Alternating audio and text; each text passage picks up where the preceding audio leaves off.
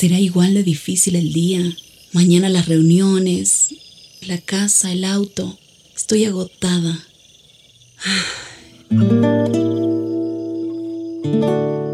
No importa cuántas cosas me hayan angustiado hoy. Me acercaré a Él porque Él tiene descanso para mi alma y mi mente.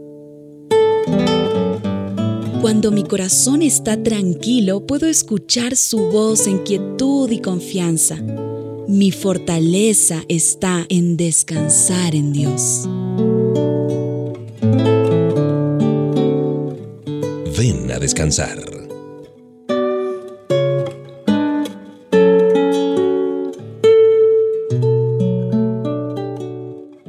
Este es el tiempo en que tú y yo nos reunimos para ser abrazados por la palabra de Dios y acompañados por la buena música. De manera que pidámosle a Papá Dios que nos ayude a crecer en la fe. Leamos la Biblia, tratemos de memorizar sus promesas y sobre todo de descansar en los brazos amorosos de Papá Dios. Porque qué fácil es perder la esperanza.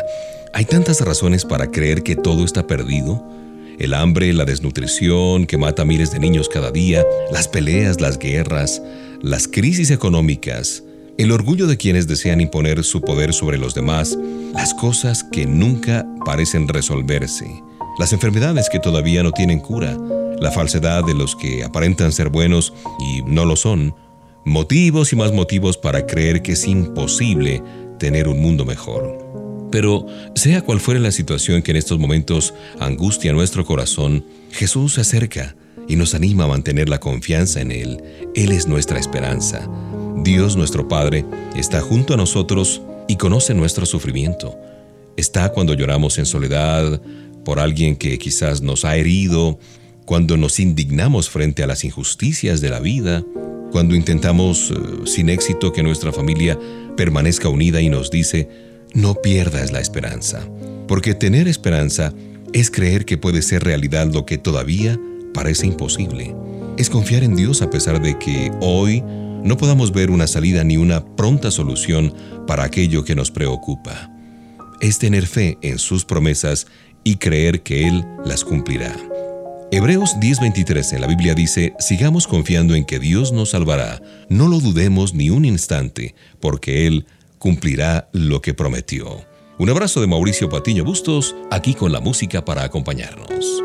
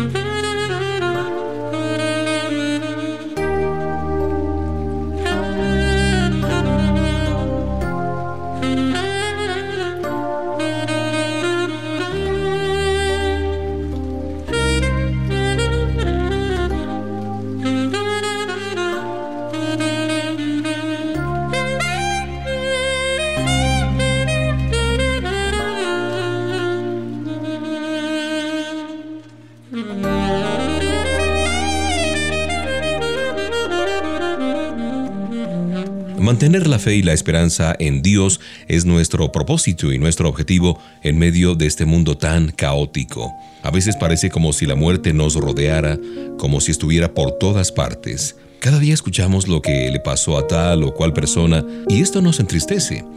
Mucho más cuando muere alguien que conocemos, nos damos cuenta de que nosotros podríamos ser los siguientes.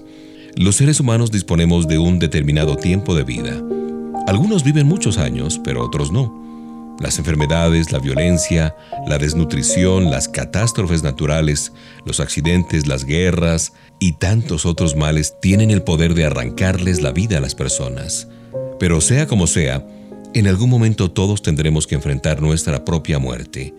La pregunta es, ¿estamos preparados? La Biblia enseña que si creemos en Jesús y lo recibimos como nuestro Señor y Salvador, obtendremos el regalo de la vida eterna. Eso significa que nuestra existencia no se terminará el día en que muramos, sino que nuestro espíritu seguirá vivo en el cielo junto a Dios o lejos de Él. ¡Qué alegría es saber que podemos disfrutar de una vida feliz desde ahora y para siempre cuando tenemos a Jesús en nuestro corazón! Todos nosotros moriremos una sola vez y después vendrá el juicio, como dice la Biblia. Intentemos acompañar a la gente cuando sufre el dolor de la muerte de un ser querido. Son momentos para llorar, para recordar, para pensar en la brevedad de la vida. Compartamos nuestra experiencia y pidamos al Señor que consuele sus corazones.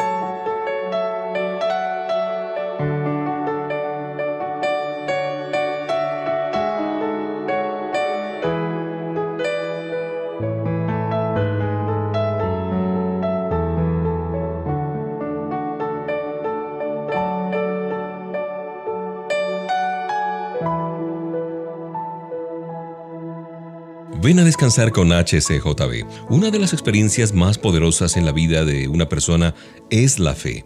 Esa capacidad dada por Dios que nos permite relacionarnos con Él y proyectarnos hacia el futuro. La Biblia enseña que todos los seres humanos tenemos fe, pero no siempre la utilizamos de acuerdo a los deseos de Dios.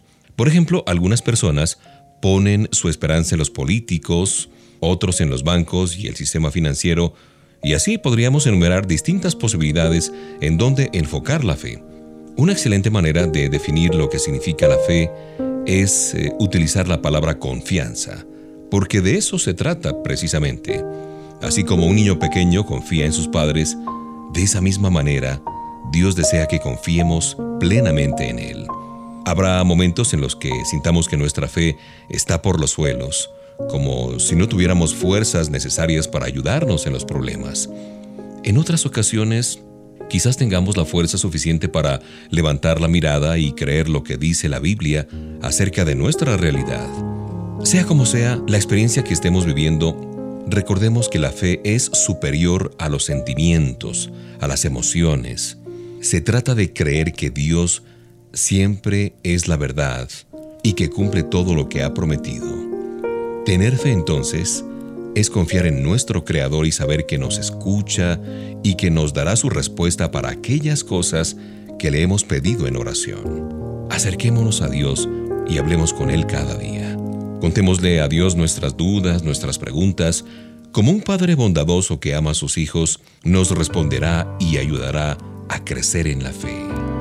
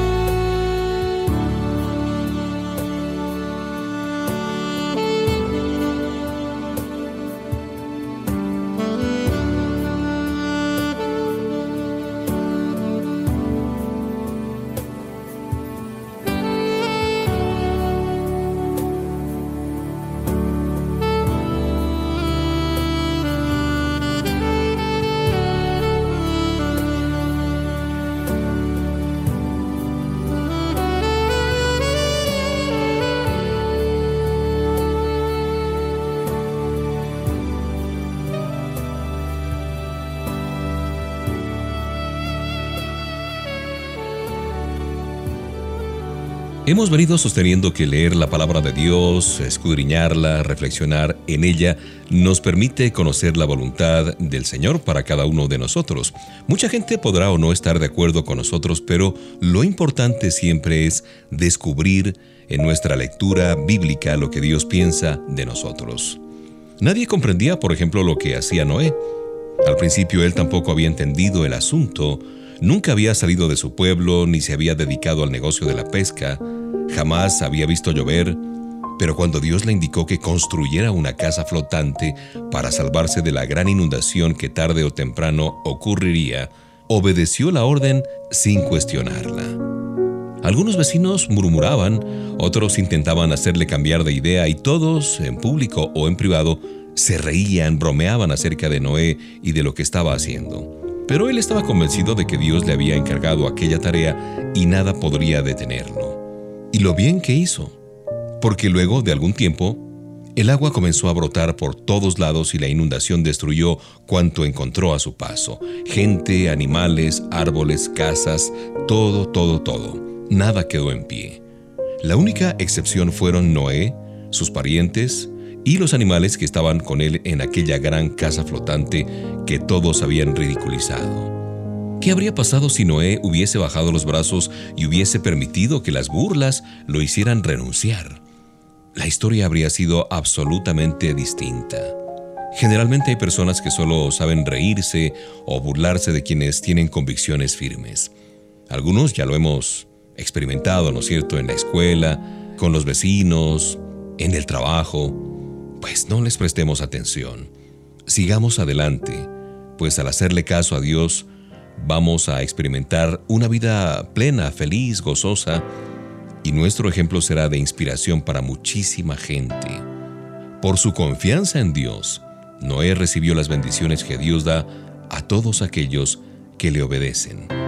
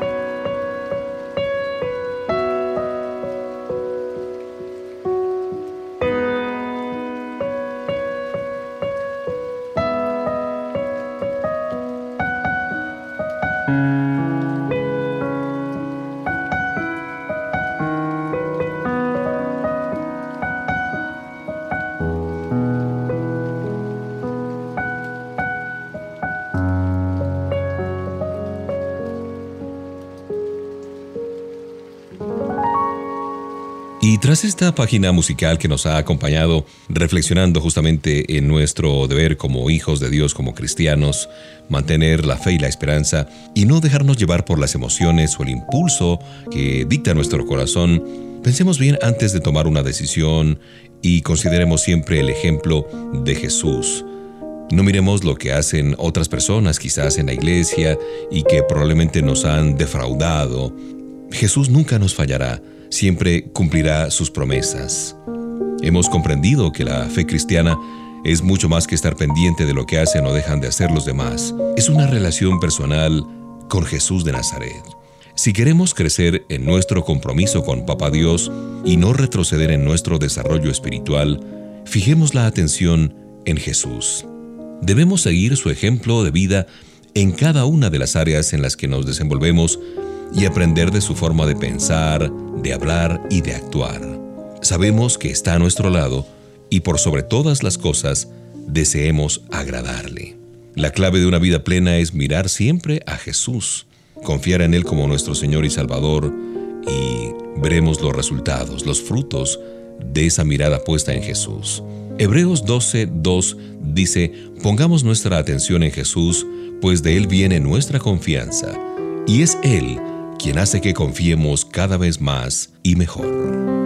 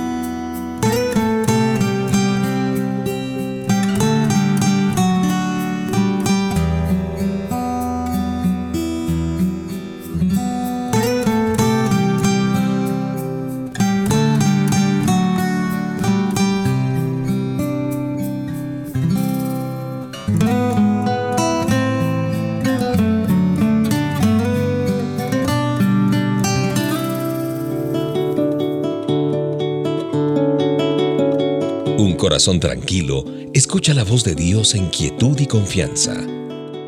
Ven a descansar.